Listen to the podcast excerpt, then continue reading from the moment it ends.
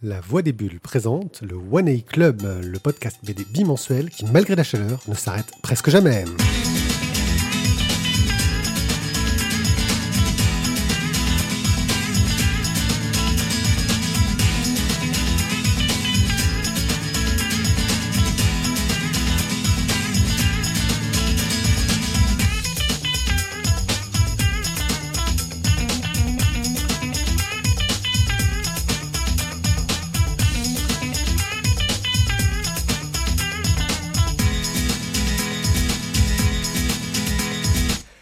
Bonjour à tous, nous sommes au cœur de l'été, nous sommes euh, en, août, en, euh, en fait on est en juillet mais on a pris de l'avance, on a essayé de pas trop s'arrêter parce qu'on prend des vieilles habitudes pour vous faire une émission pleine de bandes dessinées de qualité euh, que j'ai rattrapé en lecture très à l'arrache mais que tous mes collègues ici présents ont lu il y a beaucoup de temps donc vous les excuserez s'ils se souviennent pas trop de ce qu'ils ont lu mais comme c'est de la BD de qualité et que ce sont des chroniqueurs de qualité je peux vous assurer que vous allez grandement apprécier Pardon, désolé. cela.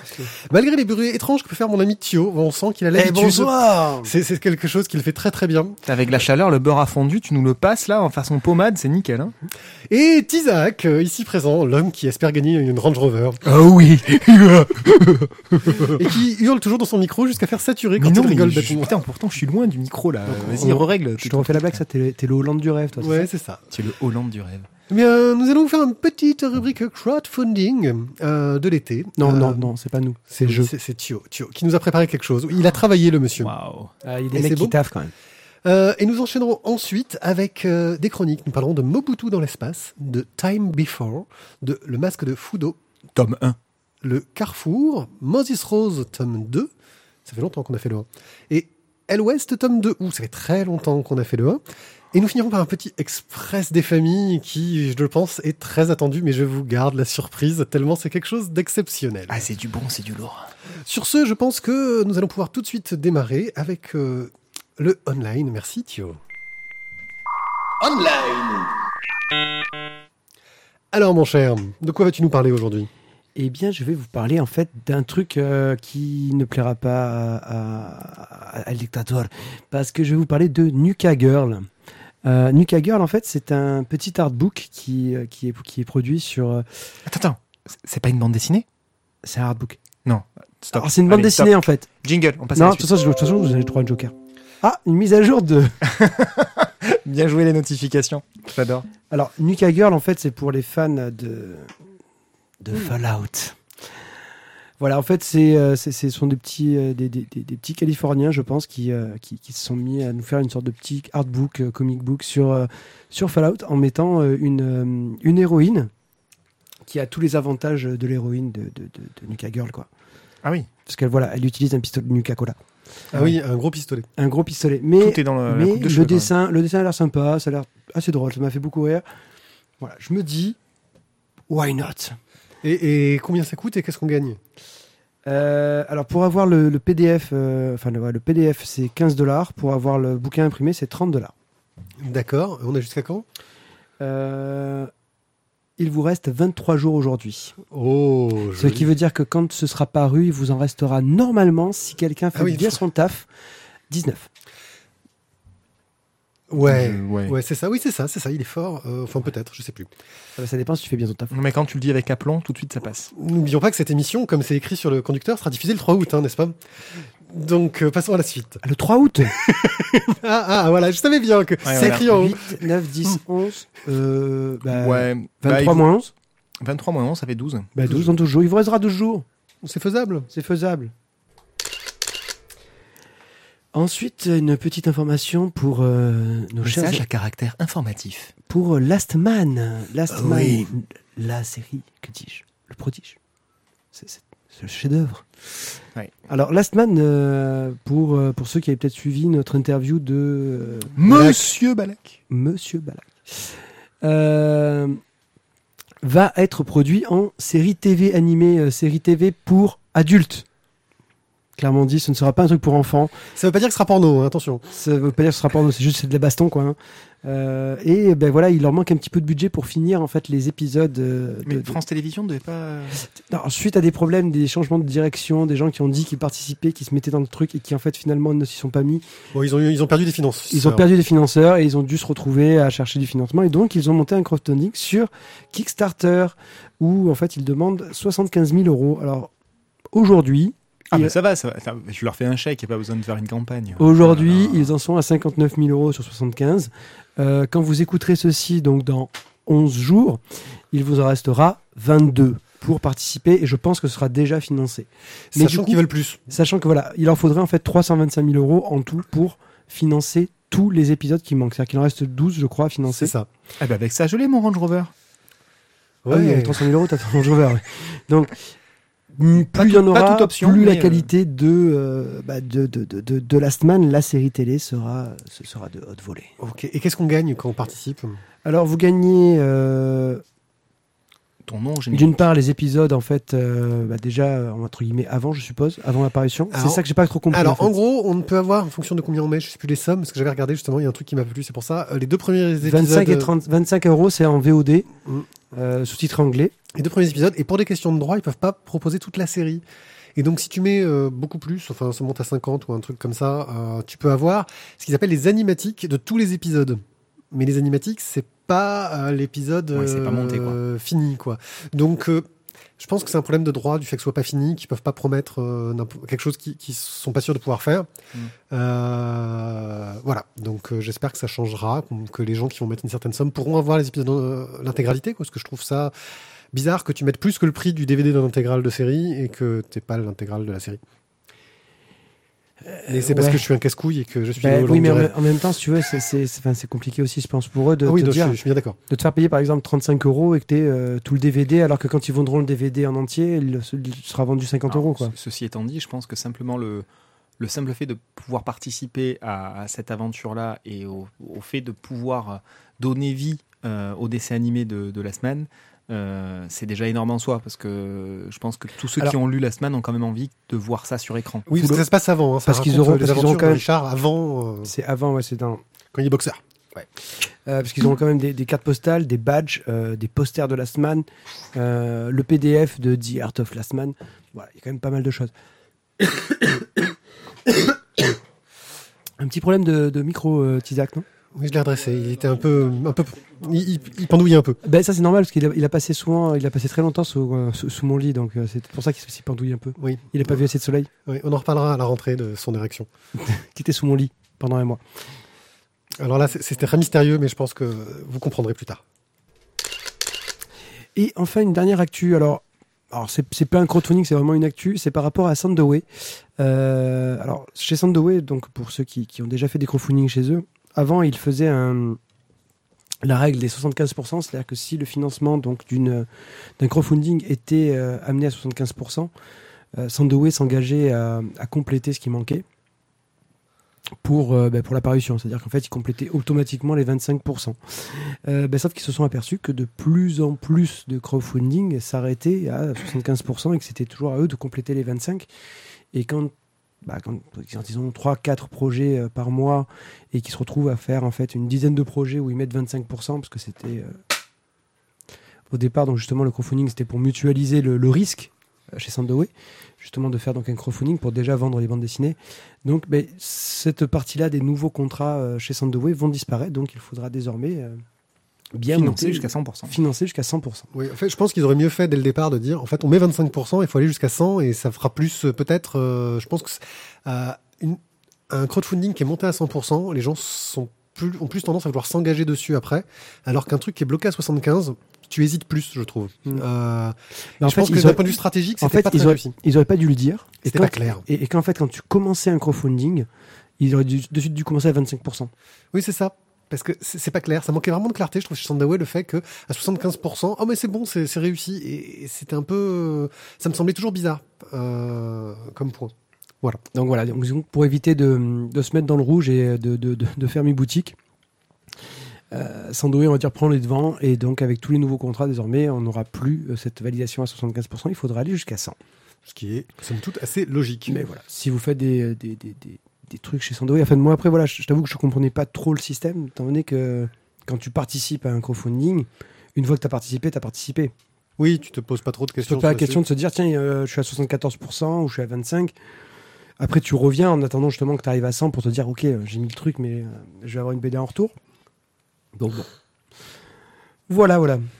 Ok, oui, et puis dès que tu arrives à un seuil où tu penses que tu as réussi, tu te poses pas la question de continuer à en- encourager le projet.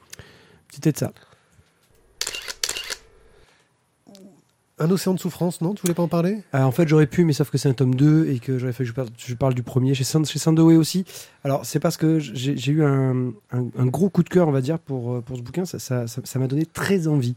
bah, Parle-en quand même. Je vais en parler quand même. Alors voilà, c'est donc un tome 2, c'est donc une, dans une trilogie. Euh, je vous fais juste le pitch. Voilà, le premier tome s'appelait La montagne des morts. Pardon. On a beaucoup de notifications aujourd'hui. hein. Donc ça, c'est la trilogie, la trilogie infernale. qui est euh, conçu par Bone, euh, s'appelle Dessous un océan de souffrance. Donc, le, juste, je vous lis le pitch. L'armistice a été sonné, a été sonné. Un sous-marin allemand s'échoue sur une plage anglaise. Nuit après nuit, attiré par une appel lugubre, les habitants s'enfoncent dans la noirceur de l'océan. J'ai trouvé ça euh, graphiquement beau, bien noir, bien sombre. Euh, ça m'a fait penser un peu à du Cthulhu. Voilà, ça m'a plu. Maintenant, c'est vrai que c'est un tome 2, donc du coup, bah, le tome 1, je sais même pas s'il est encore disponible chez Sandoé. Je vous avoue, je ne me suis pas renseigné vu les Il a difficultés. peut-être été de- commercialisé, peut-être trouvable euh, en librairie, il faudrait Voilà, vérifier. parce que en fait, je t'avoue que ma connexion euh, internet est défaillante. oui, c'est vrai. Euh, je sais pas à cause de qui. Euh, mais bon, voilà, ça peut être un, un achat sympa. Déjà, le premier palier à 20 euros est passé, donc maintenant, pour avoir juste la bande dessinée, il faudra payer 30 euros. Mais du coup, vous aurez l'album qui sera assigné avec un petit mot. Ok.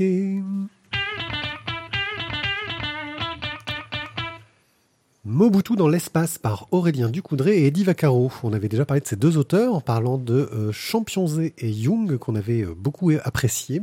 Tout à fait. Et euh, bah là, ce n'est plus une histoire de boxe, ça change un peu. Euh, c'est une, mais on reste encore ce côté un petit peu euh, africain. Euh, on va s'intéresser aux Zaïre. Nous sommes en 1978 et euh, jeune euh, ingénieur allemand euh, se retrouve envoyé par euh, son organisme au Zaïre pour travailler sur la fusée. De, c'était une république, hein, je crois, hein, officiellement. Je, je tiens à rappeler que c'était le Congo belge à l'époque. Ce n'est plus le Congo belge, c'était le Zaïre. C'était le Congo belge à l'époque. Voilà, enfin, c'est l'ancien Congo belge qui s'appelait le Zaïre. Bref, euh, il se retrouve euh, là-bas, euh, alors que c'est un mec qui flippe en avion, il se retrouve à prendre l'avion, et il n'a pas fini de flipper, car dès son arrivée, on tente de l'enlever.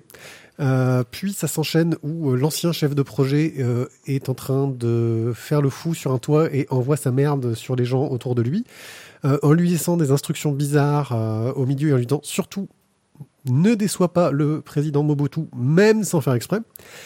Et le gars se retrouve dans des conditions de travail hallucinantes, ubuesques, complètement folles.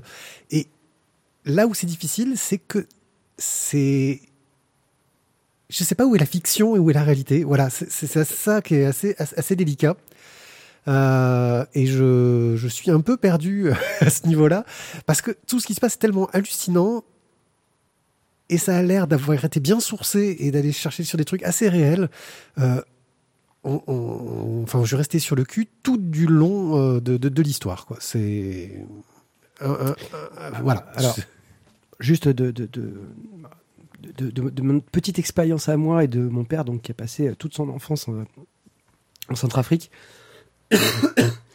et qui te racontait que par exemple, des fois, ils étaient obligés de rester dans le, dans le lycée français parce que ben, il y avait une tentative de putsch ou euh, quelque chose et que il se cassait avec euh, sa petite Fiat et qu'il se faisait tirer dessus par les gardes du palais présidentiel. Voilà, tu te racontes des trucs, tu te dis finalement, c'est peut-être tout à fait ça. Voilà, c'est- tu me raconter plein d'histoires où je me dis que ce qu'il ce qu'il raconte dans Mobutu, c'est c'est peut-être bien la réalité. Quoi, du... La réalité d'un jour n'est pas celle du lendemain. Tu Oui, vois. mais c'est complètement fou. euh, surtout pour un projet qui, bah, tout le monde connaît les fusées aéroises, hein, c'est réputé. Hein. Bon, en gros, ça a foiré, hein, on le cache à personne. Euh, mais alors, la façon dont ça a foiré euh, est tout aussi hallucinante parce que c'est bien réfléchi. Vas-y, Thio. euh, Oui. Non, c'est l'Oasis qui passe. Ah, c'est c'est- pourtant Oasis is good. Euh, voilà. Euh, On peut Ah, bah, au niveau du dessin, au euh, niveau du ouais voilà. Moi, je reviendrai simplement sur le- la recherche historique euh, des auteurs, notamment d'Aurélien du, du Coudray. Euh, il fonctionne avec beaucoup de recherche euh, à chaque fois. C'est un petit peu son dada. Il aime bien euh, que les choses soient ancrées dans, des faits réels. Et je trouve que l'ouverture de, de la BD sur justement euh, cette espèce de débauche euh, de... Oui, c'est bien pour ça que je me doutais bien que. Excusez-moi. Ma- Mathieu vient, de faire une parenthèse graphique euh, et je savais bien que c'était ça, Mathieu, sauf que tu as pas eu le... les couilles, n'est-ce pas? Les couilles zaïroises de... D'aller jusqu'au bout de ta la, pensée. la verge zaï- zaïroise. C'est cela. Bref. Donc je trouve que l'ouverture de la BD est, est assez euh, parlante, c'est-à-dire que euh, cet ingénieur euh, se fait débaucher pour aller construire des fusées au fin fond de l'Afrique. Euh, il sait pas trop dans quelles conditions, il sait pas trop pourquoi. Déjà pourquoi est-ce qu'ils veulent envoyer une fusée au fin fond de l'Afrique Bah, C'était une, une guerre à l'époque euh, entre entre toutes les puissances. hein. Voilà, c'était euh, montrer qui est la plus grande. Pour Et. Mobutu voulait être la puissance africaine qu'elle allait le faire. Il n'y avait pas de, de- de puissance Exactement. africaine sur le coup. Et quand il débarque sur le sol africain, ça commence par euh, les, euh, les, les douaniers qui se font euh, soudoyer et il est obligé de payer pour pouvoir mettre un pied sur le sol Oui, africain, non, pour acheter la carte du parti. pour acheter la carte du parti qui était obligatoire, n'est-ce pas? Euh, Donc du coup maintenant il fait partie du parti. Euh, vu qu'il fait partie du parti, dès qu'il sort de l'aéroport, en fait, il essaie de se faire capturer par les milices dissidentes, qui elles-mêmes se font mettre sur la gueule par euh, les militaires qui font partie, là pour le coup, de la junte officielle. C'est, ça part sur les chapeaux de roue dans tous les sens, et effectivement, tout le long, ça reste sur, ce, sur cette tonalité-là, où euh, il est sur le projet, il a ses, compétences d'ingénieur, il dit non mais attendez, euh, là sur la fusée, euh, il y a ça, ça et ça qui vont pas, ça pourra jamais marcher, on a déjà fait des tests, on a des expériences... On ne te demande pas que la fusée fonctionne, on te demande de faire comme ça. Ah d'accord, bon, soit. Donc du coup, ce que, ce que tu disais tout à l'heure, qui est de l'ordre du surréaliste, mais effectivement, tout le long, que ce soit sur le plan politique, que ce soit sur le plan technique, que ce soit sur le plan de- du relationnel avec la population locale, euh, tout est sur un, un pied euh, totalement surréaliste et très contradictoire euh, d'une minute à l'autre, même sans parler du jour au lendemain. Graphiquement, qu'en avez-vous pensé? J'ai pas, été- j'ai pas été enthousiasmé euh, par le dessin. L'histoire m'a plu, mais le dessin en lui-même m'a pas. J'ai pas, voilà, j'ai pas Tu totalement tu accroché. l'avais apprécié, il me semble, pourtant sur, euh, sur les autres BD euh, de Alors, sur, les autres, euh, alors c'est ce qu'on avait vu. Jung et Sur- euh, Champion Z. Euh, Champion Z sur, sur Young, c'est vrai que ça m'avait. euh,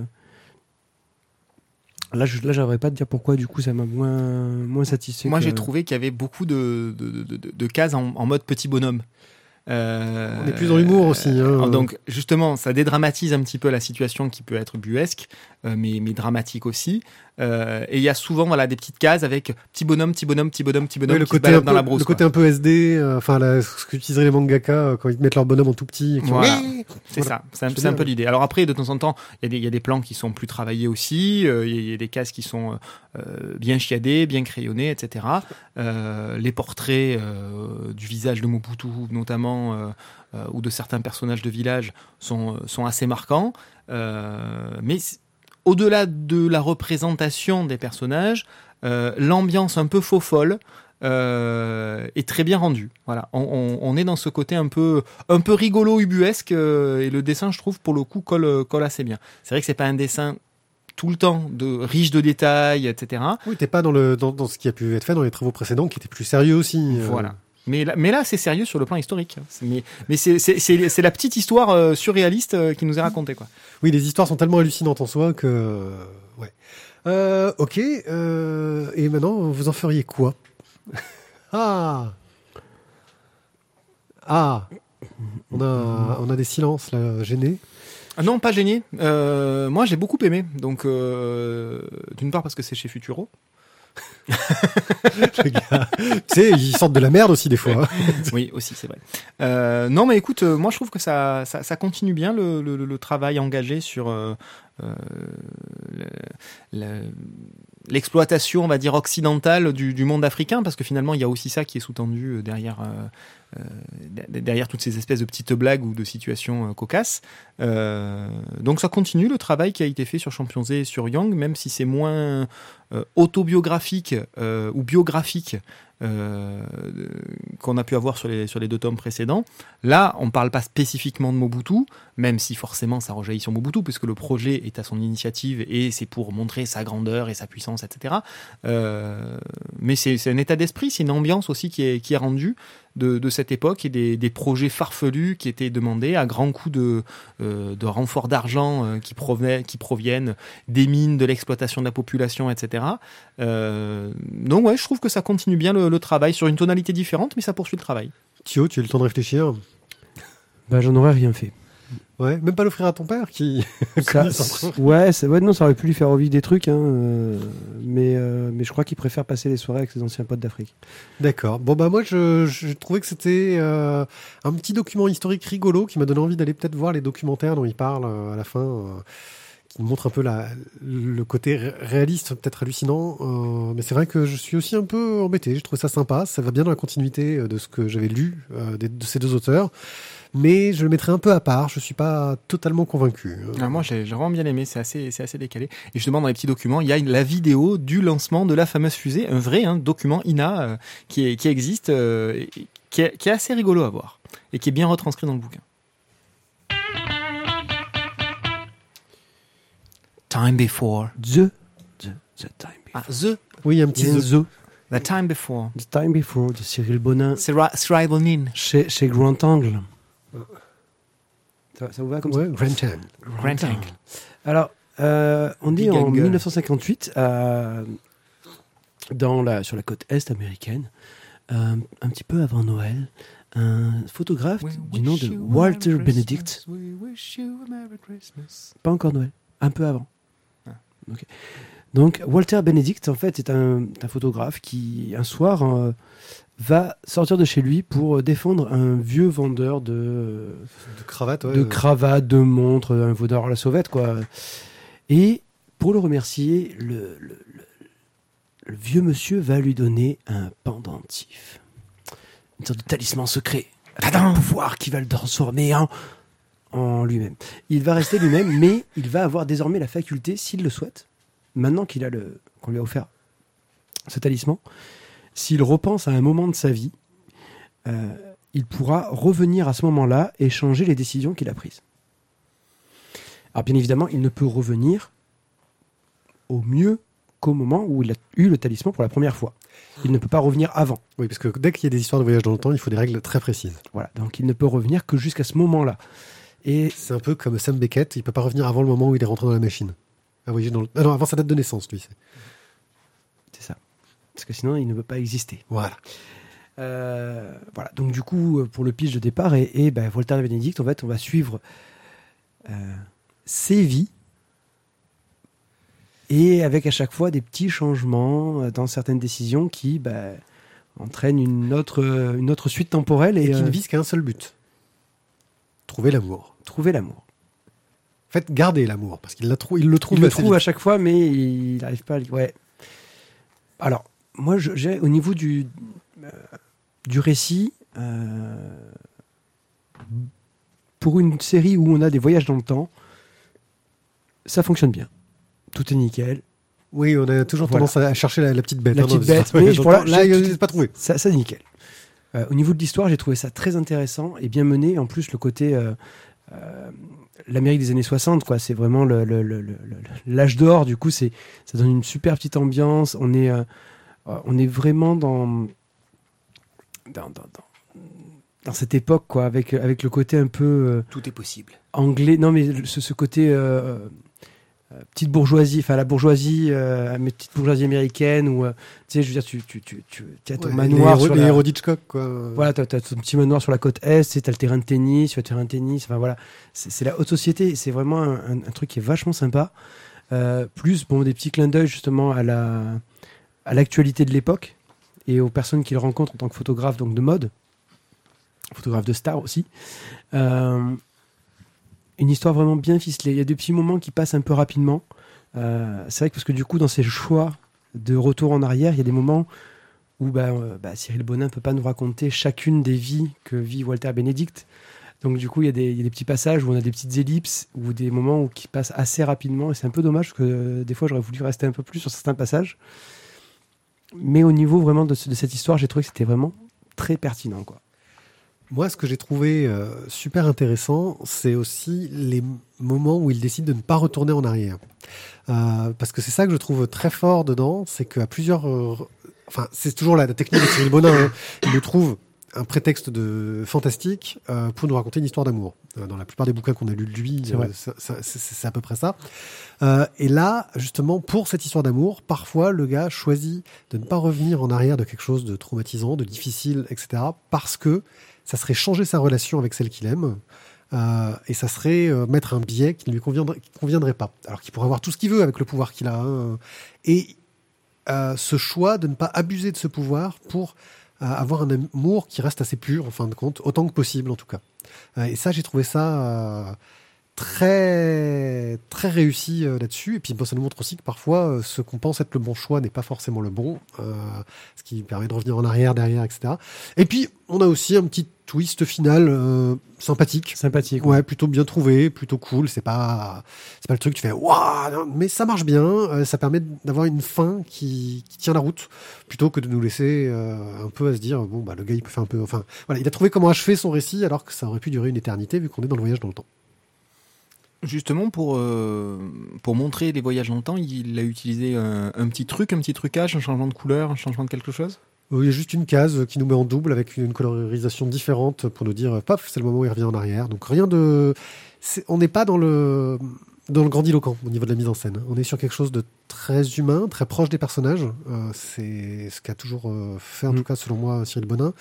Euh, ils ont un style graphique euh, bah, assez simple, assez élégant. Euh, il reste toujours dans, des tons de couleurs entre les ocres, les, verts de gris, des, teintes un petit peu marquées, plus pour jouer sur des ambiances que pour faire de, la couleur réaliste, j'ai envie de dire, qui marche bien et qui, enfin moi c'est quelque chose, il a un style que, que j'apprécie beaucoup, ça fonctionne bien quoi. Ça fonctionne très très bien. Vraiment. Voilà. Euh, tu, tu, tu en ferais quoi euh Euh, moi, il vient, il vient chez moi, j'ai ma collègue de D'accord. Bonin, donc c'est bon. Ok. Euh, Bah oui, je sais, c'est facile. Mais en fait, qu'est-ce que j'en ferais bah, Déjà, je, je pense que c'est un, c'est un, un- un livre qui peut être simple. J'allais dire à offrir, certes, mais euh, À se faire offrir. voilà. Bah, en fait, voilà, c'est ça. On me l'a offert. c'est c'est- non, mais c'est une bonne euh, comédie romantique. euh, C'est une bonne comédie romantique. Moi, je pense que ça pourrait faire une super adaptation au film, en fait. Ouais, ça marcherait plutôt bien. Voilà. Euh, avec Jennifer Aniston. Non, À une époque, elle faisait plein de comédies romantiques pourries, c'est pour ça. non mais pas Jennifer Aniston. pas C'est une Jennifer blague. Aniston. C'est une blague. Euh... Non, Jennifer Lawrence. Ouais, mais fais pas trop de comédies romantiques pourries. Ouais, mais, mais s'il était bien. Non. Bon, Non. Euh, voilà. Bon, bah, sur ce, euh, bah moi, oui, euh, je trouve que c'est c'est une belle histoire d'amour euh, à, à offrir à quelqu'un qu'on aime. Voilà, je te l'offre. Même pas de chanson, quoi. Rien. Ouais, Rien. euh, Rien du tout, Isaac. Là, tu es, tu es- là, il t'a. C'est parce qu'il est concentré sur sa chronique du masque de Fudo. Non, t'as vu, j'ai rien Hein, dit. Vas-y, fais-nous le pitch du tout masque de sec, en Fudo. fait. C'est ça. Non, non, je suis pas sec, mais, mais voilà, je, je, je- je sais aussi me, me- me tenir, monsieur. Voilà, de Saverio Tenuta, le masque de Fudo. C'est ça, qui est au dessin et au scénario. Oui. Le monsieur Et à la italien. couleur, tant qu'à faire. Et à la couleur, exactement. Donc, euh, de quoi va nous parler euh, le masque de... Oui, c'est ça, avec ses petites mains. Il- et sa petite imprimante euh, jet d'encre. Euh, le masque de Fudo, Elle premier... déchire son. Ouais, une bonne imprimante d'encre. C'est- du bon. Donc, premier tome sur quatre, on, on le sait d'emblée. Euh, ça nous raconte l'histoire d'un certain Shinosuke qui, euh, dès le démarrage de ce premier tome, nous est présenté, bien malgré lui, en tant qu'enfant, comme un petit héros, puisqu'il va tenir tête à un, un riche petit garçon capricieux, jeune adolescent même, on va dire, capricieux dans le Japon euh, médiéval, qui n'a rien d'autre à faire que de- d'enquiquiner les gens autour de lui. Et là, on dépasse quand même le, stade de l'enquiquinement, puisqu'il euh, il rencontre la sœur, la petite sœur de Shinosuke, et puis il décide euh, qu'il a envie de, la maltraiter euh, physiquement, euh, un peu sexuellement aussi. Bref, il y a, y a- y a- y a cette emprise, ce- C'est un art de l'emphase. cette, cette domination euh, qui est déjà en place dans, euh, dès, dès le début du premier tome, euh, et puis cette, euh, cette, cette notion de violence dès le, dès le plus jeune âge. Et donc ce Shinosuke va se retrouver euh, redresseur de tort, euh, peut-être euh, bien malgré lui, puisque bien évidemment il était hors de question de laisser sa petite sœur tomber. Et en plus de, ce, de, cette situation-là, on apprend par la suite que Shinosuke fait partie d'un peuple, une- d'une tribu qui a plus ou moins disparu, et qui est un peuple considéré comme, comme paria, euh, parce qu'ils euh, euh, ils utilisaient une forme de, de magie vraiment pas tolérée, etc. Et qu'ils se sont fait mettre du coup au, banc de la société et ils sont les serviteurs du, reste des peuplades locales. Malgré tout ça, ils trouvent le, courage de défier l'autorité, l'ensemble de l'autorité. Euh, finalement, il essaye de sortir de sa, de sa condition et de sa caste. Euh, sauf que tout ça va avoir euh, de graves conséquences, euh, puisqu'il le, livre est construit sous forme de, de, flashback et de flash forward, et on, voit qu'il euh, devient euh, quelqu'un de très violent. Bah, D'ailleurs, c'est dès le début, hein, il nous est présenté euh, en, premier temps, on nous le montre euh, adulte, euh, le gars euh, qui fait peur, quoi, le gars qu'il faut pas approcher, qui qui est apparemment une sorte de De tueur. de tueur euh, local, euh, voilà, au service du pouvoir. Enfin, c'est pas exactement. Et euh, tous les, voilà, et tous les flashbacks vont nous montrer comment il en est arrivé là, et euh, aussi comment bah, vont nous montrer sa vengeance. Euh, surtout, parce que c'est vraiment le sujet de ce premier tome, C'est le thème la vengeance. du premier tome, c'est la vengeance. Euh, voilà. Euh, moi, j'ai été un peu déçu euh, parce que c'est un peu basique en fait. Le, le, bah, on nous montre le gars comment il est devenu super fort et ensuite on va nous raconter qu'on a essayé de faire du mal à sa famille, et il va se venger, etc. Euh, c'est d'un classicisme absolu au niveau du récit. Alors Mhm. euh, ça y va de violence, de tout ce qu'on veut. Il y a un dessin qui est magnifique, certes. Le Moi, je dessin trouve est ça absolument euh, très joli. Mais, euh, mais quoi, ça veut dire que en fait, le, le- le grand méchant de la première page, en fait, il, en fait, il ne fait que se venger parce qu'il a subi un affront terrible quand il était enfant. C'est ça ouais, c'est ça. En fait, c'est que le grand méchant, en fait, il est pas vraiment méchant. Il fait que se venger. Ouais. Et ses comparses euh, sont euh, eux aussi très stéréotypés et on est dans quelque chose de, de très classique. Bref, ça me Ouais. voilà, c'est c'est le truc qui m'a déçu. Je sais pas si les tomes suivants seront un peu plus euh, riches euh, d'un point de vue du récit, mais là j'ai trouvé ça très très très basique quoi. Euh, J'avais bien aimé euh, la série précédente, euh, enfin La légende de Nuit Écarlate. Ouais, Nuit Ouais. Écarlate, pas la série précédente d'ailleurs, celle encore avant, euh, parce qu'il y en a eu une autre entre les deux, il me semble. Euh, oui, oui. Euh, la légende de Nuit Écarlate, euh, j'avais j'avais bien aimé et euh, Masque de Fudo, ouais là pour le moment je suis un peu sur ma faim. Ça manque de la richesse qu'il y avait dans la légende des Nuits Écarlates, qui était un peu plus euh, velu d'un point de vue euh, de l'ambiance et de l'univers. Et... Alors là, au niveau de l'ambiance et de l'univers, moi je trouve que l'ambiance est bien rendue. L'univers, il y a des éléments qui euh, peuvent euh, servir pour la suite, mais c'est vrai que ce premier tome est assez classique. Euh, maintenant, dans la réalisation, que ce soit au niveau de la narration, que ce soit au niveau euh, de, la gestion du timing et des scènes d'action par rapport aux scènes de construction des personnages, je trouve que c'est assez bien rythmé, c'est assez bien construit. Euh, la narration fonctionne bien, bien, bien qu'il y ait pas mal de texte, c'est assez fluide. Euh, le dessin, voilà, bon, très réaliste, c'est super précis. Des couleurs pas trop criardes, hormis sur le rouge, ça reste, ça reste relativement pastel. Ça permet tout ça de conserver un attrait pour le bouquin, même si euh, le scénario, comme on le disait, est assez empreint de, choses euh, déjà vues et revues. On essaie d'avoir un dialogue de sourd avec Thio en coulisses Ouais, pour parler de la fran- série. qui- Franchement, c'est classe, les Eh, gars. non, mais, mais t'as, t'as réussi à vachement bien tenir ton truc. On t'a pas écouté du tout. C'était sûrement très intéressant. Et pourtant, c'était Euh, très bien. Euh, oui, on parlait de la série qui est entre les deux qui s'appelle Izunas, euh, entre Légendes des Nuits Écarlates, et qu'en fait, euh, je crois qu'on essaie d'avoir un dialogue de sourd pour dire, bah, en fait, euh, on n'était pas au courant et on l'a pas lu. Non, si j'étais au courant, mais je l'ai, je l'ai pas, je l'ai pas acheté. Et comme du coup, c'est moi qui, qui, Oui, qui, qui l'éditeur. c'est moi. Voilà. Et là, du coup, je disais, Kenuta, tu l'as lu J'allais dire, mais tu l'as lu où, quoi? Ah non, j'ai juste lu qu'elle existait, je l'ai pas lu. Voilà. Ah. Bref. Merci euh, pour cet intermède merci. extrêmement bien construit et pertinent, les gars. Oui, on ça. est, on est Bravo. comme ça. On est comme ça. On est des professionnels, monsieur. Bon, Euh, en bref, euh, ce premier tome, euh, il est sympa, euh, ça révolutionne pas le genre, mais c'est bien écrit, mais c'est bien dessiné, euh, et donc il faut voir où est-ce que ça va nous amener. Parce que pour l'instant, alors il y a une une chose aussi, c'est que ce, ce premier tome, finalement, ça pourrait s'arrêter là. Euh, c'est 1 sur 4, quelque Oui. part, c'est un peu bien qu'on nous le précise, parce que ça aurait très bien pu être un one-shot aussi. Oui, effectivement, parce C'est que euh, l'histoire, enfin, euh, en gros, euh, on le voit résoudre dans le présent ses problèmes euh, du passé. Euh, donc c'est réglé. Pour l'essentiel, en tout cas. Oui, voilà. La vengeance est effectuée. Euh, Oh, les gars, peu de prou. euh, Oh non, spoil pas. on spoile pas, on sait pas sur qui va se venger. Voilà. Vrai ou faux? Bon, vous en faites quoi? Euh, bah, je le file à Thio pour qu'il le mette à côté de, des, des Nuées écarlates en C'est ça, attendant voilà. qu'il. Et puis il laissera une petite place au milieu pour. euh, Les deux tomes J'ai pas acheté. Voilà. Bah euh, oui, non, moi, je, ça, je, je, je laisse tomber. C'est un peu trop.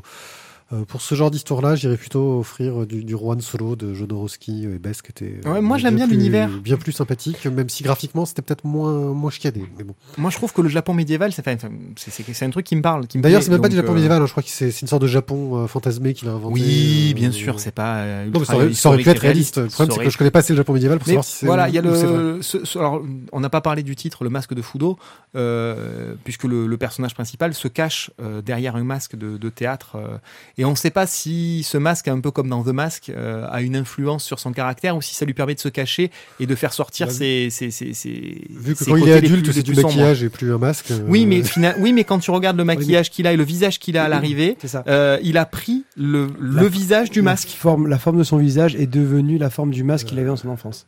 c'est pas faux. Ah, oui. Est-ce que du coup le masque oui. Est-ce que le masque a, euh, a eu une influence sur, sur, sur son caractère et sur, ce- sur ses actions? Eh bien, nous le saurons dans un prochain épisode lorsque nous parlerons de la suite. Le Carrefour Et Le- pas le Carrefour Market. Le carrefour de Arnaud Floch et Grégory Charlet. Passe-moi cette BD, monsieur, avant que je me fâche. Merci. Ouais, je suis vraiment d'humeur. euh, Dans cet euh, épisode, nous avons allons suivre avec joie et bonheur un, un agent d'assurance euh, du nom de Elias Baumer, qui a l'air d'être quelqu'un de très euh, carré, euh, précis, et Précis, qui- affûté. affûté, sharp, Ennuyeux. qui fait des petits schémas et des petits plans de tous les trucs, maquettes. voilà, de tous les trucs qu'il doit gérer. euh, Mais il les fait pas en allumette. oui, il n'est pas agent d'assurance pour vendre les assurances. Il est là pour euh, vérifier les litiges et expert en fait. Plus euh, voilà, c'est C'est plus ça. le côté expert. Euh, nous sommes en 68, c'est un peu la galère partout en France. Il y a des grèves, euh, manque d'essence, etc. Et malgré ce que lui a dit son patron, qui demande à ce qu'il enquête sur euh, un accident, un accident de bus, qui a, tué, scolaire et qui a- tué enfants. 15 gosses, euh, lui préfère aller dans un village paumé euh, dans le trou du cul du monde qui s'appelle, euh, je ne sais plus comment, tellement c'est- triste. Euh, et il y va, euh, et on ne sait pas pourquoi. Et à côté de ça, on sent qu'il il s'entend pas très bien avec sa fille, qu'il ne croise euh, que lorsqu'il va rendre visite à sa mère défunte. Euh, la sienne, hein, pas la mère de sa fille. Euh, et euh, voilà, ils s'engueulent. Et on découvre assez rapidement, euh, un peu plus tard, que lorsqu'il arrive dans ce village, sa fille y débarque aussi et on ne sait pas pourquoi. Ce Mais village, on sait que ce village fait partie de leur histoire familiale. ce village est très particulier car il y a un carrefour qui est un carrefour dangereux où il y a de nombreux accidents, de nombreux morts. Euh, et apparemment, personne ne veut rien faire pour sécuriser ce carrefour dans le village. Pourquoi? Parce que ça arrange bien les deux garagistes du coin parce que ça leur donne du taf. Euh, beaucoup de personnes y ont un petit peu, euh, bah, c'est leur sanctuaire qui leur rappelle euh, les gens qu'ils ont perdus, les malheurs qui leur sont arrivés. Et on a vraiment cette arrivée dans ce petit village fermé sur lui-même avec des gens bizarres, euh, des, une ambiance assez Twin Peaksienne, je trouve, sur les bords, en plus lumineux quand même. Et bien sûr, on va au fur et à mesure découvrir quels sont les secrets de la relation entre Elias et sa fille, Marianne, jusqu'à la résolution de l'histoire de ce carrefour. Va-t-il réussir à le sécuriser? Pourquoi veut-il le sécuriser au risque de perdre son emploi? Pourquoi n'a-t-il pas été sécurisé auparavant? Bref, euh, une histoire assez étrange, euh, assez bien menée, très bien écrite en fait. Moi, je suis tombé dans ce bouquin, mais euh, je l'ai dévoré. J'ai pas réussi à m'arrêter malgré ma fille qui ch- chouinait à côté. Euh, et d'ailleurs, elle a réussi, elle a bien compris que j'étais concentré parce qu'elle ne m'a pas trop emmerdé alors qu'elle l'aurait pu. Elle avait plein de bonnes raisons. Euh, le dessin est hallucinant. Je trouve le dessin. Alors malgré une couverture que je trouve foirée, je ne sais pas pourquoi cette couverture ne, ne me parle pas du tout. Elle marche pas. Euh, alors que le contenu, euh, il y a des dessins, mais sublimes. Euh, tout est axé sur les personnages, donc on a beaucoup de cases avec des plans sur les visages, sur les expressions, un côté euh, très cara, cara design, un peu, euh, un peu influence asiatique hein, dans les traits, euh, des personnages très très typés, euh, avec peu de décors derrière. Mais ce qui ne veut pas dire que Monsieur euh, le dessinateur ne sait pas faire de décors, parce que de temps en temps, il nous en place un au milieu, et là tu fais waouh putain, c'est superbe, ça met bien en valeur les choses. Il y a des couleurs très lumineuses, très très sympathiques en fait, et qui servent l'histoire à la perfection. On sent que ce dessinateur-là, euh, alors qu'il nous raconte un récit très contemplatif, euh, serait exceptionnel dans des scènes d'action, parce qu'il y a une micro scène d'action dedans qui met waouh, d'un coup, ça déchire euh, sur le, ouais, le dessin, le, la dynamique euh, du total. Et, et voilà, ça, ça marche, mais euh, magnifiquement. Et la conclusion est belle, l'histoire est belle. Euh, sans forcément nous surprendre et nous faire un waouh, je l'avais pas vu venir. On peut, mais on se laisse prendre par l'histoire et on rentre totalement dedans jusqu'à sa conclusion. Où on referme ce bouquin en se disant Ah, vivement leur autre bouquin parce que c'était génial. Ah oui, c'est un bouquin d'ambiance et l'ambiance est divinement bien rendue, euh, aussi bien par, le, par la narration, par les dialogues, euh, que par le dessin et le choix des couleurs. Je vais revenir dessus puisque tu en parlais. Euh, si on était en, en photographie, je te dirais qu'ils ont augmenté la luminosité et forcé le contraste. Euh, les, les- les couleurs sont affadies tellement il y a de lumière, de lumière et en même temps, euh, dès qu'il y a une zone euh, d'ombre, une zone sombre, elle est encore plus accentuée. Et ça donne une espèce de, de lourdeur, comme s'il faisait 50 degrés en permanence, une espèce de chaleur pesante sur, sur l'ensemble du récit, qui donne justement le ton et la vitesse. C'est-à-dire que c'est lourd, euh, et pour autant, on n'arrive pas à avancer parce que il y a cette chaleur là qui, qui nous vient nous clouer au sol, qui vient peser sur nos épaules, et, euh, et on est dans cette espèce de, langueur permanente. Euh, mais l'histoire avance et on est tout le temps dedans et on reste dedans et ça fonctionne. Voilà, l'ambiance est extrêmement bien rendue. Moi qui, suis assez sensible, on va dire, à, à ça, j'aime bien les, les- les bouquins où il y a une ambiance qui est vraiment rendue. Là, je trouve que c'est exceptionnel parce que si on doit mettre la trame scénaristique euh, bout à bout, elle est quand même pas gigantesque. Euh, Oui, si tu la il y a place de façon linéaire, Voilà, mais elle est bien façon racontée. mais c'est exceptionnellement bien raconté et l'ambiance par le dessin et par les couleurs euh, vient rajouter une couche. euh, Oui, parce qu'en termes de narration, il s'est joué sur le mystère. pour, Exactement, euh, voilà, exactement. pour nous intriguer. C'est extrêmement bien fait. Tu parlais de Twin Peaks tout à l'heure, c'est un petit peu ça, c'est-à-dire que même les personnages secondaires, Sauf on ne sait va. pas si euh, ils vont avoir une importance capitale ou pas. Euh, là, Certains ont l'air quand même bien barrés quand même. certains ont l'air bien barrés. Les garagistes, on- ils sont pas nets. La L'homme qui a perdu copine- sa main, qui la cherche des années après Oui. pour retrouver sa main. La copine du dé garagiste est pas claire non plus. Le gamin qui cherche sa main est pas clair non plus. La nana qui fait le bord de route, elle est pas Pour claire ramasser non tous plus. les trucs écrasés. Le patron de l'hôtel où il dort n'est pas clair non plus. Mais pourtant, il a l'air sympa, mais pas clair. Il y a Le médecin, enfin toute une galerie de personnages secondaires qui, peuvent tous à n'importe quel moment devenir personnages principaux.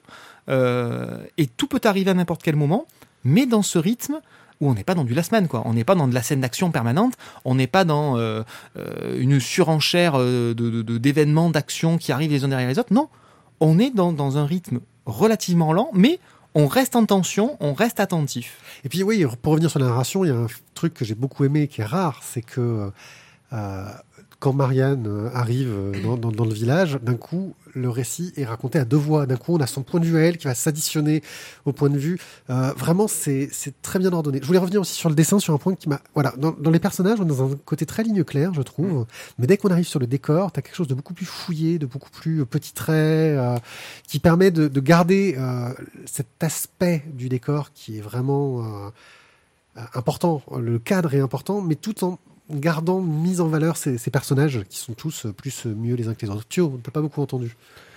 Ben, je vous avoue que vous en avez tellement bien parlé que je n'aurais pas grand chose à rajouter. Euh, J'ai passé un excellent moment à le lire, mais euh, je ne pourrais pas aller plus loin que ce que vous avez déjà dit, qui était fort bien dit. Voilà. Il bat en touche, mais, Non, non, mais non, pour dire je- qu'on est bon, mais pour dire qu'on est bon, donc Pour dire qu'on est bon, donc Non, mais j'accepte attends, la je- le faisais bien le bruit en début d'émission. hein. J'étale le beurre en fait que tu as mis tout à l'heure. Ah voilà. J'enduis la boulasse. Tu Ouais. Voilà. Je me oins le corps. Bon, Ouais. vous, vous en faites quoi euh, à part essayer de me le voler dans ma bibliothèque Bah, je le prends tout à l'heure. Je vous le laisse. Mais c'était très bien. Ok. Moses Rose. Tome 2. Toujours chez Grand Angle. euh, Ah oui, tu es abonné au Grand Angle, toi. ben, je sais pas, mais. Alors, Euh, Je crois qu'on avait beaucoup de, de SP à rattraper chez eux, on va dire. Non, mais en fait, voilà, c'était juste pour signaler que quelqu'un qui parlait beaucoup de ASP. Beaucoup Grand Angle ce soir. Oui, Enfin, on est voilà. corrompu, on est corrompu. Ouais, on n'en parlera pas. Moses Rose, qui est-il? C'est un Français qui, Qui monsieur, est-il? monsieur Rose, D'où vient-il? Ce formidable héros, en fait, il vient Des de temps anciens. Alamo, euh, des temps anciens d'Alamo et en fait il voudrait laver son honneur parce qu'on considère qu'il est, euh, qu'il est un traître, qu'il a fui Alamo avant la bataille alors qu'en fait c'est pas vrai. Lui il dit qu'on lui a dit de partir parce qu'il euh, il, était là jusqu'au dernier moment, jusqu'au bout, mais il a survécu à Alamo. Il n'est pas le seul, hein. mais on continue justement donc cette, euh, euh, cette histoire de Moses Rose qui lui veut laver son honneur et d'autres personnes qui veulent retrouver un trésor perdu dans Alamo. Euh, dont un, un certificat de propriété d'une mine dans laquelle il y aurait de l'or. Enfin bon, Encore une histoire de pognon, quoi. encore une histoire de pognon, encore une histoire de western, euh, encore une. euh, euh, exactement, voilà, un truc où tu es là avec une pelle et il faut que tu creuses. Il Mais y a deux types de gars dans la vie. voilà. Mais très bien mené. Euh, moi, j'ai trouvé que c'était vraiment un bon, un bon western. Quoi. Il y a, dans le premier tome, ça partait un peu. J'avais j'ai l'impression que ça partait un peu de- dans tous les sens. Et, et là, j'étais vraiment dans le western, le Monument de Vallée, quoi. Les, les, les beaux décors, le, le truc qui, qui fait que tu y crois, quoi. Tu es, tu es- tu es en place. Alors moi j'étais un peu... Tu disais, Ah. tu as l'impression que ça partait dans tous les sens dans le premier tome, et Ouais. là j'ai l'impression que ça continue dans tous les sens. Je me suis un peu perdu entre les différents groupes, parce qu'à un moment donné, on suit trois ou quatre groupes différents. Ouais, mais moi, Euh, je et alors, moi, j'avais euh, relu le tome il y a 1 six avant. dans chacun Voilà, des groupes. ouais. Toi, tu avais relu le tome 1 avant, donc c'était plus clair pour toi. Moi, non, j'ai lu, je me suis juste contenté du résumé qui est fort bien fait hein, au début. Oui. Euh, mais c'est vrai qu'il faudrait qu'on mette les dessins des personnages quand on cite leur nom sur les résumés, parce que j'ai été un petit peu perdu. J'ai constaté que c'était bien mené, que c'était bien écrit, que c'était très très riche d'un point de vue scénaristique, euh, que justement. euh, euh, j'ai senti toute une puissance dedans, mais je, je me suis un peu laissé perdre et j'ai été un peu largué tout du long. Euh, mais parce que j'avais pas relu le tome 1 avant. D'où je me pose la question euh, de me dire est-ce que ça méritait d'avoir fait un triptyque, même si je sais que c'est souvent des questions euh, C'est- économiques C'est questions l'imposent. économiques ou c'est pas des questions Voilà. des auteurs. Voilà, euh, mais voilà, euh, je pense que j'aurais lu tout d'un bloc, j'aurais mieux suivi. Par contre, ce qui est plutôt pas mal, c'est que la fin de ce tome-là nous laisse sous-entendre que le troisième tome sera très différent euh, des, des tomes précédents. Il nous racontera autre chose d'une autre façon et sera peut-être plus facile à prendre en route. Parce que là, c'est vrai que j'étais un peu perdu. Je pense qu'il faudra relire les, les- les résumés des épisodes précédents Oui, oui parce qu'ils sont pas des choses. hein. parce que voilà, c'est assez dense. Euh, oui, euh, toi, par euh, le côté danse. euh, bah, écoute, les dessins sont assez, assez bien fouillés, hein, les visages burinés, etc. Maintenant, c'est pas, voilà, c'est c'est ce que je reproche, c'est exactement ce que j'allais dire, c'est que c'est pris de manière assez figée. euh, de temps en temps, au niveau des visages, ça manque un petit peu de, délicatesse ou de finesse sur certains visages. C'est bien gentil de faire des visages burinés, c'est très bien, sauf qu'ils sont pas tous burinés. Et ceux qui ne le sont pas, euh, bah, ils sont moins réussis, je trouve. Bah, il y a un côté un peu BD historique, réaliste euh, dans le genre, et je pense que ça aurait mérité un petit peu plus de, comment d'audace dans le trait, euh, qui aurait mieux servi ce, ce récit, euh, qui, qui est super sympa, hein, mais qui, voilà, je trouve les dessins parfois un petit peu. Enfin, je suis pas très fan du style réaliste euh, pur comme ça aussi. Hein, c'est, ça, ça- ça touche mes goûts, Euh, mais ouais, ça aurait peut-être mérité parfois un peu plus d'audace dans la mise en scène, dans... parce qu'il y a, y, des- il y a des scènes d'action qui sont sympas. il y a, pas des- mal de scènes d'action, voilà, de fusillades, c'est bien etc. mené, c'est Et- c'est très dense hein, comme, comme album. Il se passe Mhm. beaucoup de choses. Et je trouve que ça aurait peut-être été parfois. C'est ce que je me disais parfois, c'est merde. Là, euh, ils auraient eu la place de faire cette scène-là en quelques cases en plus, en quelques pages en plus, avec euh, des, des, des En- pages avec moins de descendants, moins de cases. Plus grande case, Ouais, tout voilà. simplement. Sans en faire cinq ou six de petites, il faisait une, une grande scène de combat. euh, Avec plein de, plein de pages, mais moins de cases par Et page. puis quoi. avec des superpositions euh, de matchs. Et une là, on plus est, dynamique. on est sur quelque chose de très à l'ancienne. Thio, tu peux contre-attaquer, je sens. Que tu... Toi, toi, t'es adepte de ce genre de, Ouais, de je- je- c'est pour c'est ça. c'est- c'est- c'est vrai, c'est peut-être plus mon truc, mais euh, je me suis pas arrêté en fait sur les détails des visages ou sur le truc. C'est vraiment, je trouve, moi, il y, a- il y a une ambiance qui était, euh, qui, qui est vraiment western, quoi. Je me suis retrouvé vraiment dans, dans, euh, chez, chez Sergio Leone, quoi, avec, euh, avec voilà, les moments où tu as la pluie, le- le- tu, tu, tu vois la pluie qui ruisselle sur les visages, les, les bons dialogues qui font bien le truc. Ouais, mais Sergio Leone, justement, au niveau de la mise en scène et de la façon de raconter, on était dans quelque chose de très dynamique pour l'époque et qui cassait un peu les codes. Euh, et je trouve que ça aurait mérité de casser ces- euh, un peu les codes euh, pour mieux fonctionner, vu le- la, la- la portée du récit, en fait. Voilà, c'est. Ouais, ça c'est, ouais, ça me passait. Enfin, je dirais, Oui, t'as, t'as- t'as- ça t'a pas pa- du tout. C'est un parti, voilà, ce ce serait, ce serait ton parti pris, ça n'a pas été le mien. Et franchement, voilà, moi, ça m'a bien convenu comme ça. Euh, après, voilà, maintenant, c'est vrai que, comme je te disais, c'est, euh, moi, au départ, j'ai acheté cette BD-là. Pourquoi? Parce que c'était euh, Alamo, quoi. Alamo, David Croquette, quoi. Ouais. Voilà, l'homme qui n'a jamais peur. Et, euh, et je trouve ça intéressant. Mais je trouve que voilà, c'est une bonne, euh, une bonne, une bonne chasse au trésor, quoi. Ah oui, non, c'est du bon, du, du bon western. Je, voilà, je, je renie pas la, la qualité euh, globale de l'histoire, mais c'est vrai que voilà, Euh, je trouve que ça aurait mérité un autre style euh, graphique euh, ou une autre façon de raconter, une autre narration. Quoi. Euh, bah, vous en faites quoi? Je le laisse à Thio pour le coup. euh, moi, je suis pas. Ouais. Moi, je pense que ça peut être un. Bah voilà, c'est c'est- c'est- pour un bon fan de western, pour, pour quelqu'un qui a envie de de, de- de revoir le grand ouest américain, quoi. Enfin, le grand sud, sud-ouest américain. Bah moi, j'attends que le triptyque soit complet, en fait. C'est ça. C'est dès que le triptyque sera complet, je pense que c'est une BD qui, qui aura atteint euh, tout son potentiel et toute sa valeur. Mm.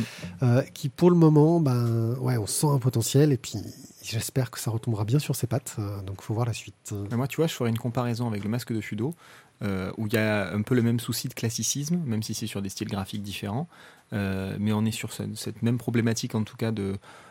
C'est du déjà vu et revu, même si le, le- le scénario est un petit peu plus fouillé quand même. hein, Vachement beaucoup plus fouillé. beaucoup plus euh, même dans y a- y plus de surprises, Euh, plus de. C'est plus, c'est plus riche, en même temps, c'est déjà un tome 2. Euh, mais voilà, l'univers me- m'interpelle en moins. Euh, J'y suis moins sensible et je peux rester en dehors sans problème, alors que j'irais volontiers voir la suite de, du masque de Fudo.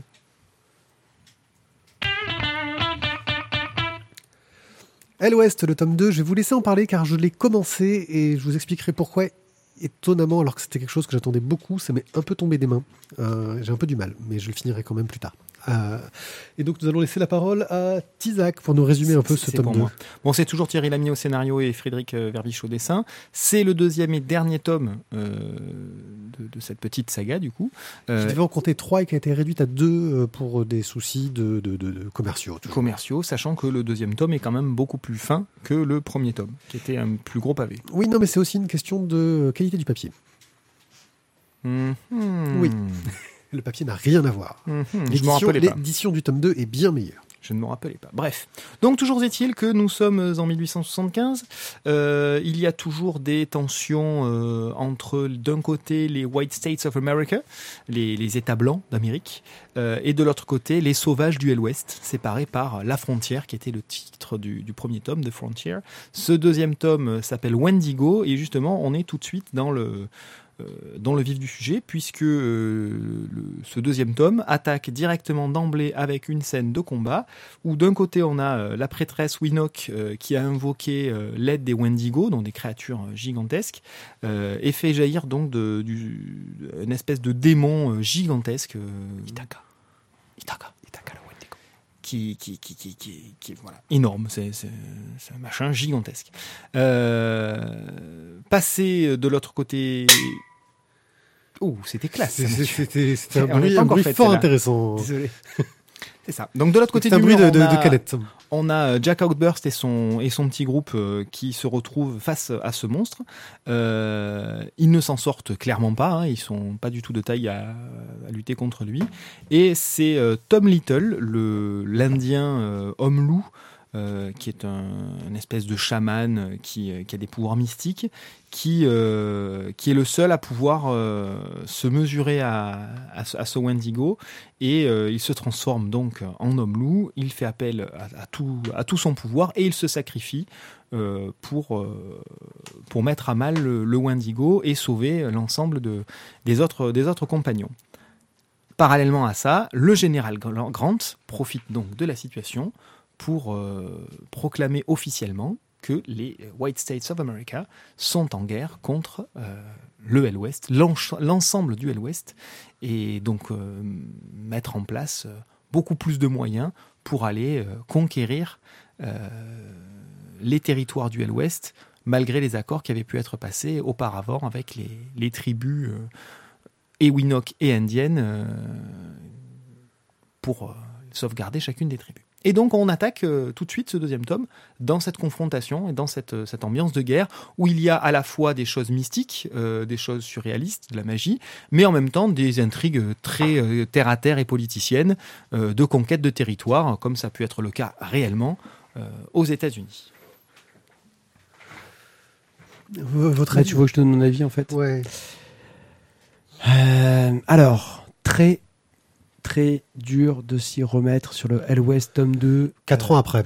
4 ans après, voilà, ça c'est chaud. C'est très très chaud parce que bah, le tome 1 m'avait beaucoup plu, mais bah, la mémoire faisant que bah, on se rappelle pas de tout, euh, j'ai mis un petit peu de temps à me remettre dans l'histoire, à me rappeler les différents protagonistes. Surtout qu'on est dans une suite directe qui commence une médiaresse, quoi. hein. C'est ça, on est directement dans le vif du sujet. Euh, Et les intrigues du premier tome, les, les, les, les entourloupes du premier tome, nous reviennent petit à petit à la lecture. à la lecture. Ah oui, c'est vrai que lui, il avait fait ça, qu'il avait planqué machin, etc. Et ben moi, ça m'est pas revenu du tout. C'est peut-être pour ça que. Voilà, bon. Euh, alors après, moi, une première question, ça a été euh, le Hell West pour vous, c'est bien donc euh, l'Ouest sauvage. Hmm. Voilà, bon. Après, je me poserai la question de pourquoi le Wendigo, étant donné que le Wendigo, c'est un truc du, du, du Du nord, Grand Nord. du grand nord des, des États-Unis. C'est C'est- c'est- c'est le nord-ouest. C'est au Canada, le Manitoba. C'est le Nord-Ouest. Ouais, C'est c'est le le, Nord-Ouest. c'est Alors. le Hell West du nord, quoi. Hell West, c'est- c'est c'est l'Ouest infernal. Mais en fait, c'est pas vraiment l'Ouest. C'est, c'est, c'est, je trouve, euh, le mot Ouest, pour le coup, il est galvaudé dans le sens où euh, nous, ça fait appel à notre imaginaire sur les étendues sauvages et les peaux rouges.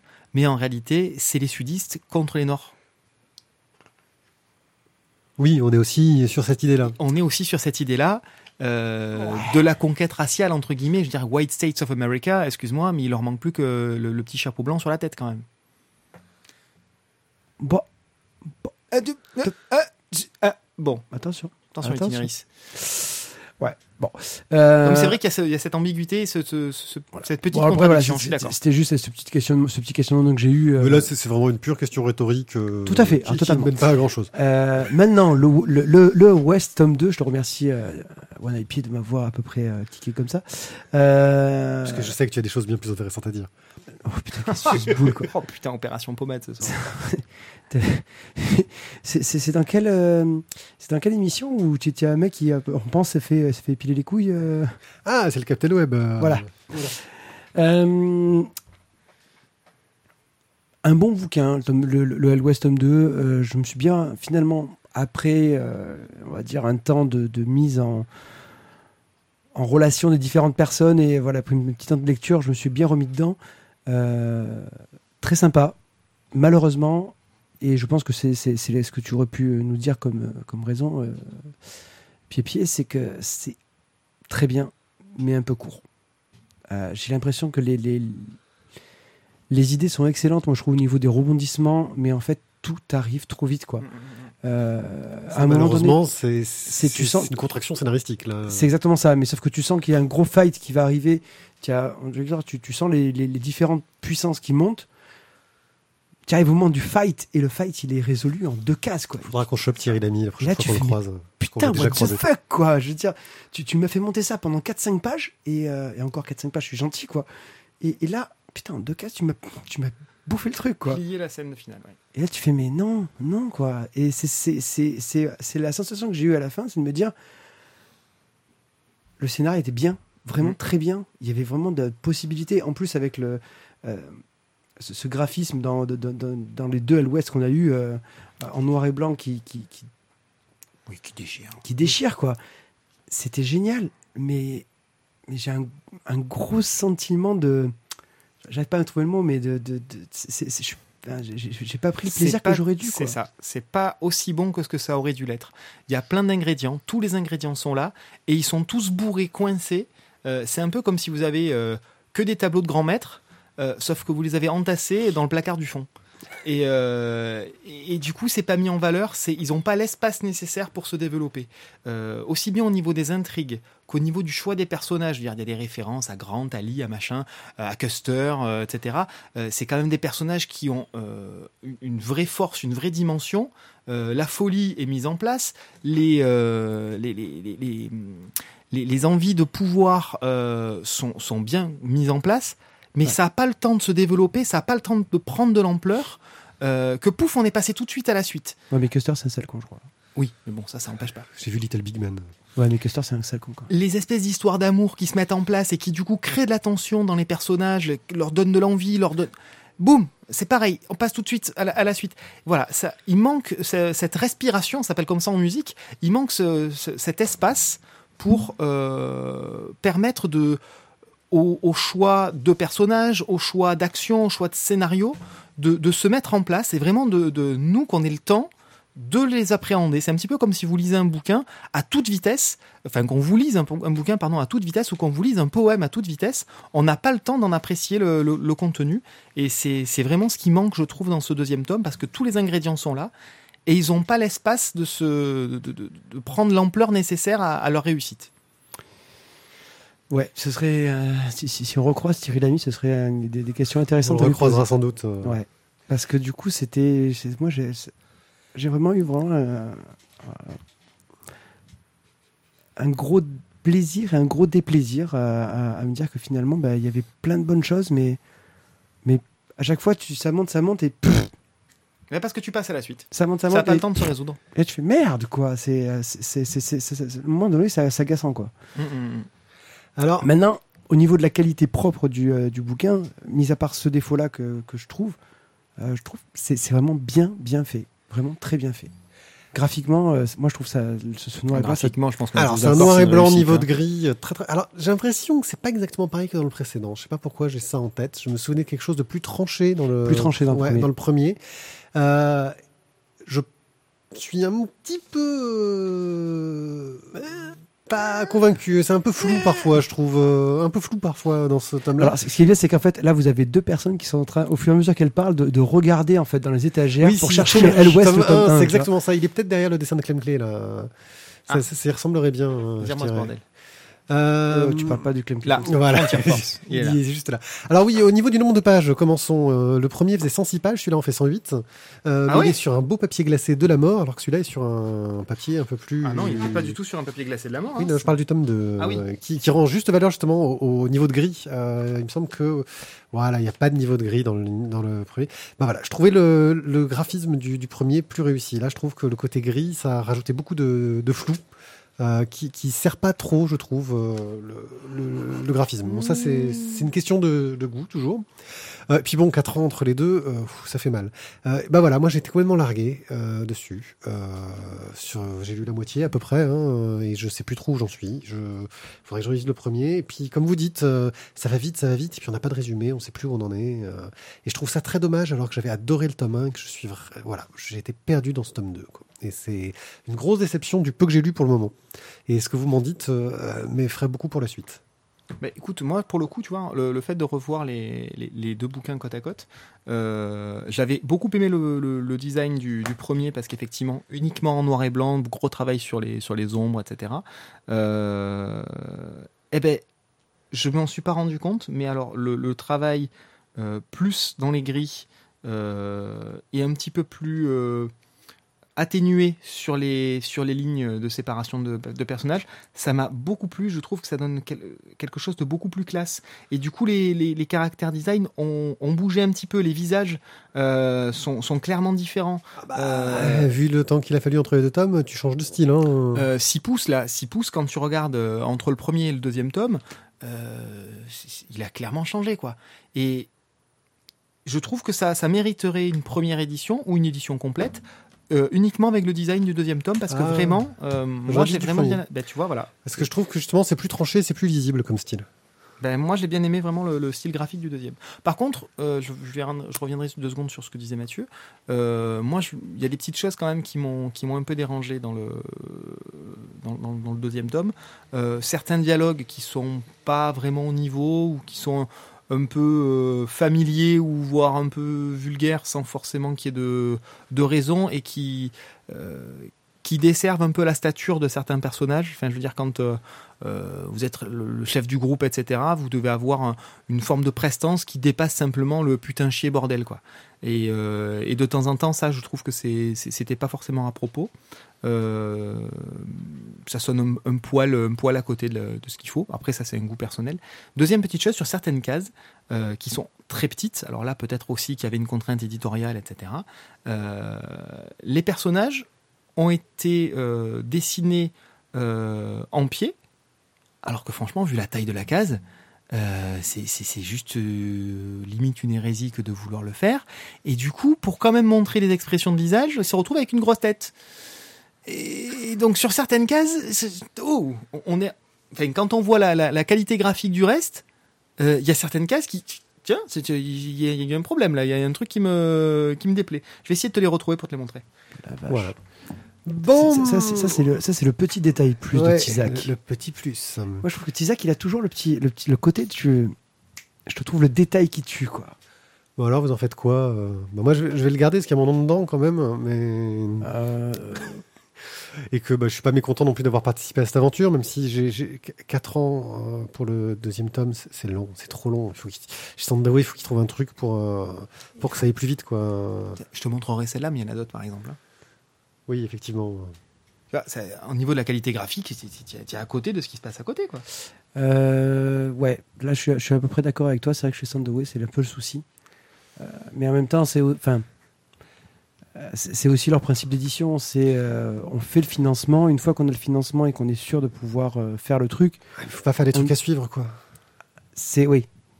Voilà, faut, faut, se concentrer sur du one shot, sur quelque chose, euh, ou même des trucs à suivre, mais avec des récits bouclés, quoi. Pas un truc avec un cliffhanger de la mort sur un tome et dire, hey, revenez dans 4 ans. Oui, mais sauf que, hmm. sauf que c'est aussi, c'est aussi logique. Euh, les auteurs, bah, ils n'ont pas que ça entre guillemets à faire. Euh, peut-être qu'ils ont un taf à côté, peut-être qu'ils. Oui, non, mais voilà. Mais ce que je veux dire, c'est euh, dans ce cas-là, tu, tu fais un choix éditorial de, de, mettre en avant des, des, trucs qui ont peut-être plus de chances de fonctionner. Et une fois que ton modèle tient la route et que tu as réussi à le faire connaître, le rentabiliser et, le faire apprécier par les gens, tu peux essayer d'être plus ambitieux et de partir sur des, des récits à suivre Enfin, je sais pas, c'est, je, faudrait un jour qu'on discute avec Patrick Vinchard, l'éditeur de chez Sandaway. Euh, mais c'est vrai que déjà, on se plaint de la longueur qu'il y a entre euh, deux tomes de BD quand c'est un an. Euh, là, quatre ans. Bah, donc, un, un, an, c'est devenu une durée normale. Voilà. Euh, et à côté de ça, on a les, les, mangas et les comics qui nous sortent un truc tous les, tous les deux ou six mois. Enfin, tu vois, c'est dur de, de, se. Pourquoi? Parce que les mangas, euh, c'est, enfin, c'est pas la même manière de produire. C'est pas la même manière de produire, mais euh, tu vois ce que je veux dire? Au niveau de. Euh, c'est un peu compliqué de te positionner euh, sur quelque chose, sur une telle durée entre deux tomes. Euh, voilà, moi ça me, ça me gêne. Après, voilà, enfin, le souci de la comparaison avec le manga, c'est que tu prends bon. Oui, non, mais le manga c'est pas le meilleur exemple. C'est pareil pour le comics, mais tu prends pas, tu prends pas. Je sais que tu peux pas prendre les West, mais euh, quand tu vois que tu dois avoir donc ton dessinateur, euh, tu dois avoir ensuite l'ancrage, tu dois avoir ensuite le, coloriste. Là, c'est as différentes étapes et c'est vrai que ça prend du temps, c'est normal. Euh, maintenant, après, bon, ça 4 ans, ça fait trop long, c'est sûr, mais mais je sais que peut-être que pour Sandoway, c'est pas un, toi tu veux dire surtout que pour Sandoway c'est pas un bon euh, un bon système. Oui, c'est pour pour eux, je trouve que c'est c'est anti-productif, c'est contre-productif. Euh, surtout que euh, je dis 4 ans, mais nous il nous a fait le moins de 4 ans, je crois, parce que le à l'Ouest tome 1 on l'a acheté, il, était, il, était, déjà publié. oui, il était déjà publié quand. On l'a pas pris tout de suite. Quand, Et tu l'as pas pris en cophonie Non, le premier tome, non. Le tome 1, je l'avais chopé au festival de BD, au festival de BD de Livre Jeunesse. donc il était sorti, euh, ouais, peut-être depuis un an, donc euh, j'ai eu que trois ans d'écart, mais voilà, c'est je trouve que ça dessert euh, l'éditeur là pour le coup, et puis les auteurs derrière forcément. Voilà. donc moi je le mets dans notre bibliothèque. et vous?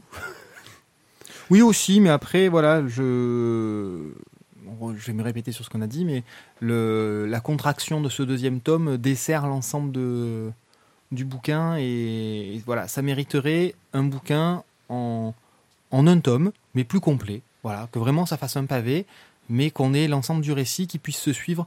Quand on a des richesses scénaristiques qui sont aussi importantes, avec euh, des groupes qui se séparent, qui euh, se rejoignent, qui s'entremêlent, euh, je, trouve que c'est compliqué de faire avec autant d'écart d'un tome à l'autre, et en plus de raboter le tome final. Voilà, c'est ça dessert l'ensemble de l'œuvre, alors que sur le fond, il y avait vraiment tout, tout ce qu'il fallait. Bon, il y avait huit mois entre euh, l'achat et, et la sortie. Bon, voilà. Bon, ben, on va pouvoir passer à, à ce final de la mort. L'Express. Express Accrochez-vous à votre slip. Alors, pour une fois, c'est une bande dessinée que un seul d'entre nous A lu. Quelqu'un de courageux, car nous n'avions pas apprécié le premier tome. Et il a décidé de lire, non pas le suivant, mais les deux suivants. Moi, je pense qu'il avait plus rien à lire.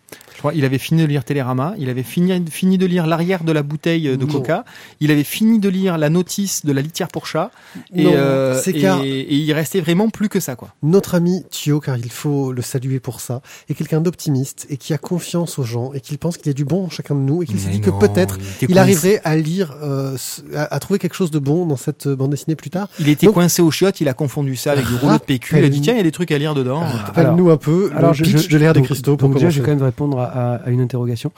Euh, c'est exact que je l'ai lu car je n'avais plus aucune bande dessinée à lire tu vois, chez moi. je ne le savais pas. Eh ben bingo Je n'avais, là, là c'est un cas, c'est un cas assez rare qui s'est déroulé ces derniers jours. Je n'avais plus rien à lire, mais plus rien. Oui, c'est notre plus grand lecteur. Hein, Thio. J'ai- plus- à une vitesse de l'éclair. ouais. Et j'avais vraiment bah, un cut quoi. hein. Il me restait, il me restait en fait mon euh, ça m'intéresse histoire que j'ai déjà lu en entier et, et l'ère des cristaux. Et là je me suis dit bon bah faut que je m'y mette quoi. Donc pour vous faire le pitch, euh, nous sommes dans un monde où euh, bah, l'humanité a cessé d'exister. Il y a sur Terre en fait les euh, bah, les cristaux qui sont en fait des différents personnages qui qui ont qui sont en fait bah, des, des, gemmes qui ont une certaine une dureté plus ou moins importante. Il y a le La maître, solidité. ouais. Là où il a dureté du cristal, Oui, c'est le terme scientifique. c'est le terme scientifique, de 1 à 10. Euh, et donc là, bah, cette dureté, euh, donc a certains qui s'appelle zircon, parce qu'elle a une dureté de 7,5, d'autres euh, euh, la gasténite, le bart, la rutile, Bon, c'est des vrais noms de cailloux, hein, pour ceux qui n'ont pas fait de, de, de, de fac, cinabre de par exemple. Voilà, donc tous ces personnages-là qui, bah, qui en fait voilà, sont à l'intérieur et voilà. Et donc qu'est-ce qu'elles font? Qu'est-ce qu'ils et elles font? Parce que visiblement, ce que je ne savais pas, c'est qu'il y avait des personnages masculins. Ce n'était pas évident de, de trouver ça. Si, dans le premier tome, oui. Ouais, mais écoute, je m'en rappelais pas. Tu vois. Et donc du coup, Mais, mais si, il y avait le grand solitaire là sur la plage, Le noir, là, le qui sombre. était le plus dur de tous là. ah, le plus dur de tout, celui qui Oui, obsidienne. c'est- C'était le plus dur. C'était le mal. Ah non, mais Excuse-moi, mais- oui. Bon, enfin bon. Euh, non, c'est pas obsidienne. Bon, Non, c'est pas grave, on s'en fiche. Continue. C'est pas grave. On est en express, là, faut aller donc, vite. donc du coup, ils combattent les Séléniens parce que les habitants de la Lune essayent de détruire la Terre. Et donc eux, ils sont là pour la combattre. Et il y a une des, euh, des, des comment s'appelle, un des, une des gemmes qui en fait est très très très fragile. Euh, c'est phosphophilite qui a une dureté de 3,5. C'est la- c'est nul. C'est une grosse nulle, elle sait pas quoi faire, alors du coup on lui file une mission de merde. Et Ils ont hésité à lui et mettre une petite étoile jaune au- sur le- Oui, parce qu'en fait, visiblement, d'après le maître, chacun, chacune des gemmes a un travail, euh, a une, une tâche. a Un une rôle. tâche à trouver. Et une fois qu'elle aura trouvé sa tâche, elle pourra s'épanouir dans cette tâche. Et le problème, c'est que Phosphophilite n'a toujours pas trouvé sa tâche. Donc dans le tome 2, elle va avoir un début de réponse. Oh, Euh, il va y avoir des changements chez Phosphophilite qui va commencer à acquérir des pouvoirs. yeah. Tome 3, on continue dans les révélations et Phosphophilite continue à avoir d'autres pouvoirs, mais euh, elle va même désormais pouvoir combattre les Séléniens et euh, avec l'aide de, de Antar- Antarcticite, euh, qui elle travaille que l'hiver parce que les autres gemmes ne travaillent pas l'hiver, mais elle a une dureté qui est très faible, mais qui avec l'hiver devient très dure. Voilà. Ne, pas de- non, non, Isaac. Oui. Et alors, Alors, Comment attends, dire je vais ça faire, faire quelques questions. Le pourquoi tu l'as lu, on le sait maintenant, c'est que tu l'avais et que tu n'avais rien d'autre à dire. Maintenant, c'est euh, est-ce que tu as apprécié plus que le tome 1, qu'on avait un peu descendu quand même hein. Alors, c'est là où je vais malheureusement en fait me, me, me, pincer très fort et me mordre les lèvres et tout et dire ça avec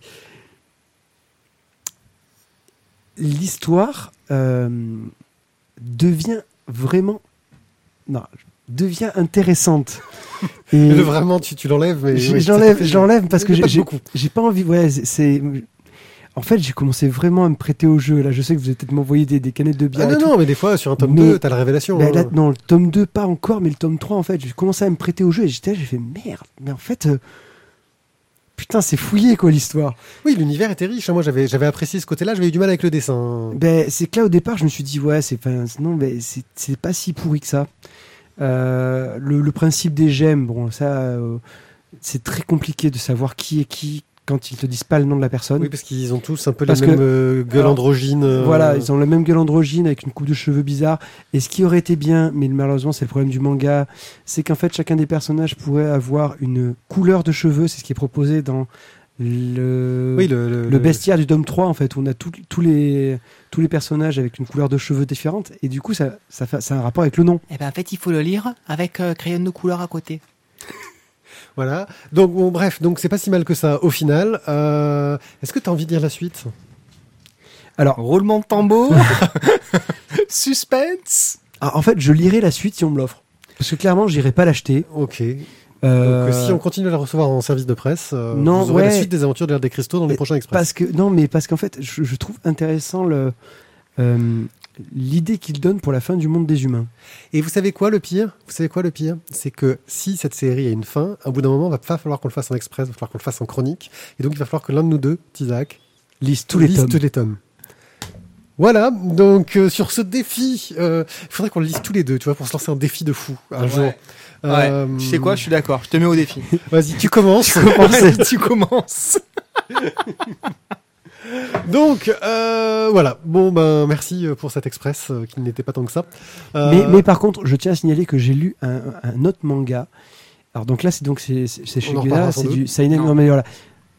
C'est juste pour vous dire que le shojo, je suis vraiment pas la cible et c'est vraiment pas ma cam quand même. Alors là, hein. c'est un truc encore plus bizarre que le shoujo. Je crois que c'est un truc. J'avais eu dans les commentaires, quelqu'un nous avait expliqué l'ère des cristaux que c'était un truc vraiment spécial euh, Ouais, parce que dans, la- dans le monde de la BD asiatique et que bon. Parce que là, je t'avoue que le, le, le, le shoujo que tu m'as fait, tu m'as envoyé, c'était quand même très, très- C'est pas un shoujo, ça. Hein C'est un seinen, sur la ça. tranche. Oui, c'est un seinen. c'est- ça, c'est justement. Parce qu'il y a un shoujo là-haut, je vous assure que vous allez le lire, les gars. Voilà. Celui-là, j'attends vos réactions parce que ça va piquer.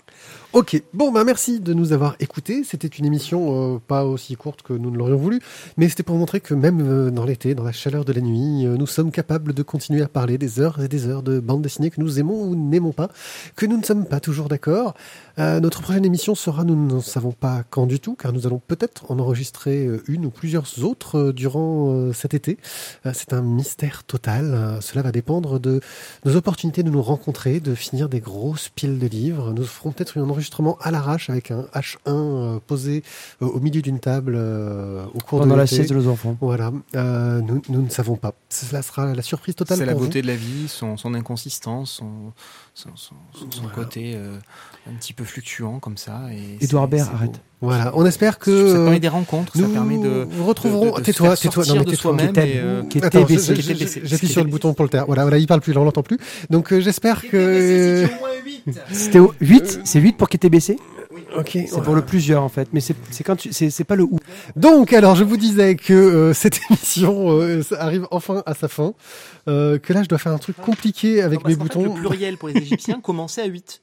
Hein, à, à 2, t'es pas au pluriel, à 3 non plus, 4 non plus, 5. Ce qui veut dire que quand même, tu peux passer des, des nuits sympas. Bon, Ah oui, euh, deux, oui, 1, 2, beaucoup. les amis, euh, voilà. Sur c'est pour ça ce, étaient très forts à l'époque, parce que le beaucoup, il arrive après le 8. bon, Ah. sur ce, nous allons nous arrêter là. Merci beaucoup de nous avoir écoutés jusqu'ici, d'avoir supporté euh, nos blagues quoi le- salaces. le- nos blagues nulles. pas mal aussi. hein. Euh, et j'espère que nous nous reverrons à la rentrée pour des émissions où on a plein d'invités possibles et imaginables euh, prévus.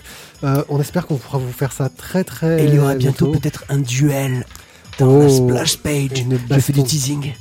Du teasing. Ah, ça serait bien que ça se Le fasse. docteur Tizak va affronter quelqu'un. Merci à vous de nous avoir écoutés. Un très bon été à vous. Et à très bientôt. Ciao, ciao. Ciao ciao ciao. Bye bye.